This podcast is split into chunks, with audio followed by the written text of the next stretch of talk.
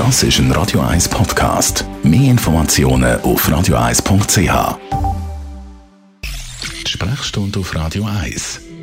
Dr. Merlin Guggenheim, heute da reden wir über den Corona-Schnelltest gegenüber dem PCR-Test, wo man ja mit dem Stäbchen eben so in die Nase reingeht. Ist äh, sehr unangenehm, habe ich selber schon erfahren.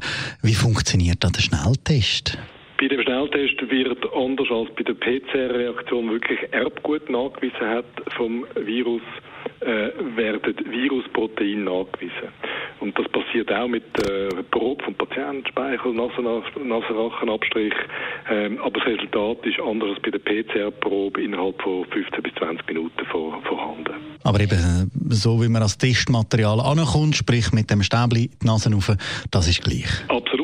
Der grosse Unterschied, also für den Patient ist das Erlebnis eigentlich das gleiche, muss man sagen. Aber äh, das Resultat ist deutlich schneller da äh, mit dem Schnelltest als mit der PCR, wo halt ein Test mindestens 24 Stunden dauert, bis er, bis er fertig ist. Also der Test der geht schneller, der ist aber auch ungenauer, haben wir ja können hören. Wie sieht die Situation effektiv aus? Das ist korrekt. Der PCR-Test, der länger geht, ist extrem zuverlässig. Man nimmt Erbgut vom Virus, mehrere spezifische Sequenzen und tut die so lange quasi kopieren und vermehren, bis man irgendwann einen klaren Nachweis hat, ob der Virus vorhanden war bei dem Patienten oder nicht.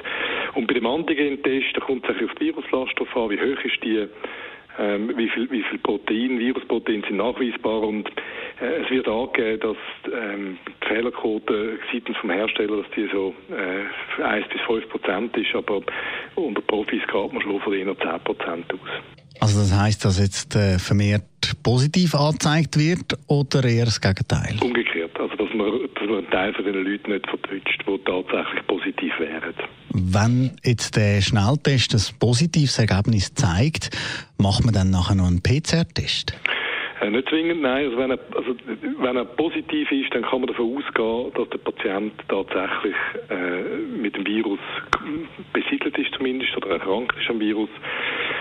Ähm, wenn er negativ ist, dann heißt das nicht, dass man nicht Corona-positiv ist, sondern dann müsste man unter Umständen, zum Beispiel wenn im Verlauf der nächsten paar Tage Symptome auftreten, entweder den, Schnelltest wiederholen oder doch einen PCR-Test machen.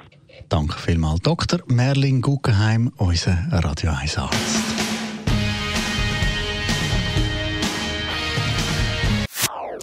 Das ist ein Radio 1 Podcast. Mehr Informationen auf radio1.ch.